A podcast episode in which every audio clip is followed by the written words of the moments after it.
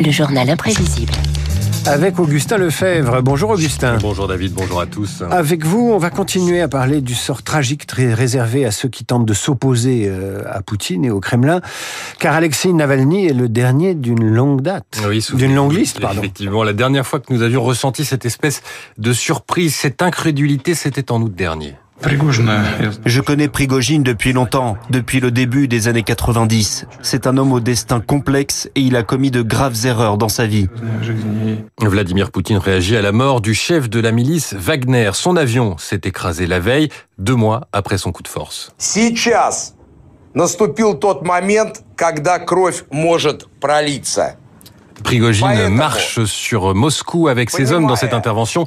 Il annonce qu'il s'arrête pour éviter le bain de sang, mais il est allé trop loin. Il a osé défier le président et il a subi le sort de tant d'autres avant lui.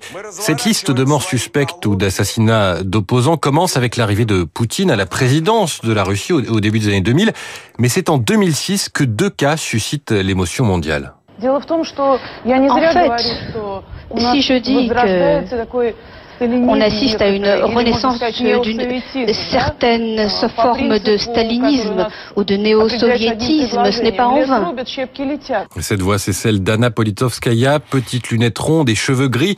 Reporter pour Novaya Gazeta, elle est l'une des seules journalistes à dénoncer les exactions russes en Tchétchénie.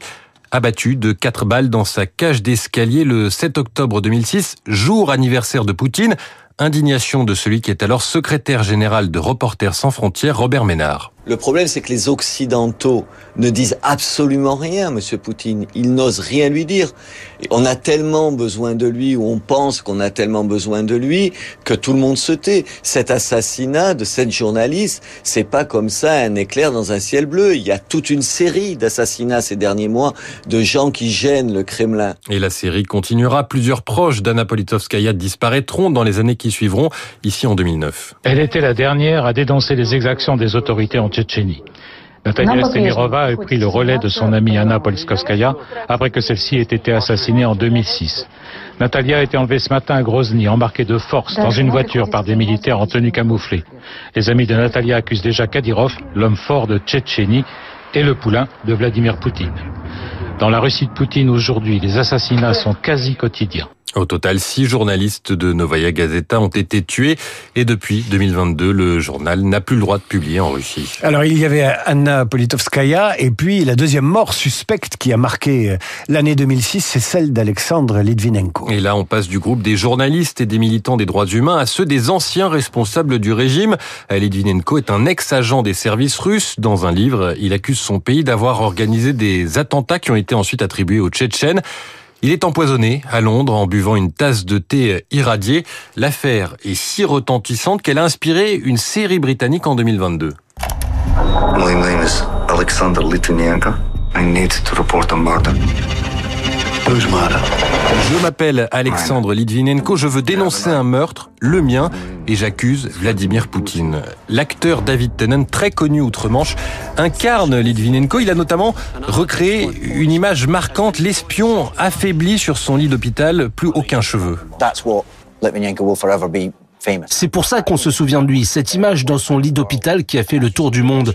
Cela a vraiment changé la façon dont nous percevions Poutine. C'était si improbable. Je me rappelle que toute la presse en parlait fin 2006. Tout le monde était incrédule et se demandait ce qui se passait. Litvinenko faisait partie des proches d'un oligarque en disgrâce, Boris Berezovsky. Après avoir contribué à l'accession au pouvoir de Vladimir Poutine, il était devenu opposant. Plusieurs de ses proches ont été tués, mais il connaissait les risques, estimait Berezovsky en 2007. Alexandre Litvinenko m'a dit Boris, je suis sûr qu'ils sont prêts à nous tuer, mais c'est mon choix. Je ne l'ai jamais forcé, lui ou d'autres qui ont été tués ou emprisonnés. C'est leur choix. Et la question aujourd'hui, c'est pourquoi est-ce que je suis toujours en vie?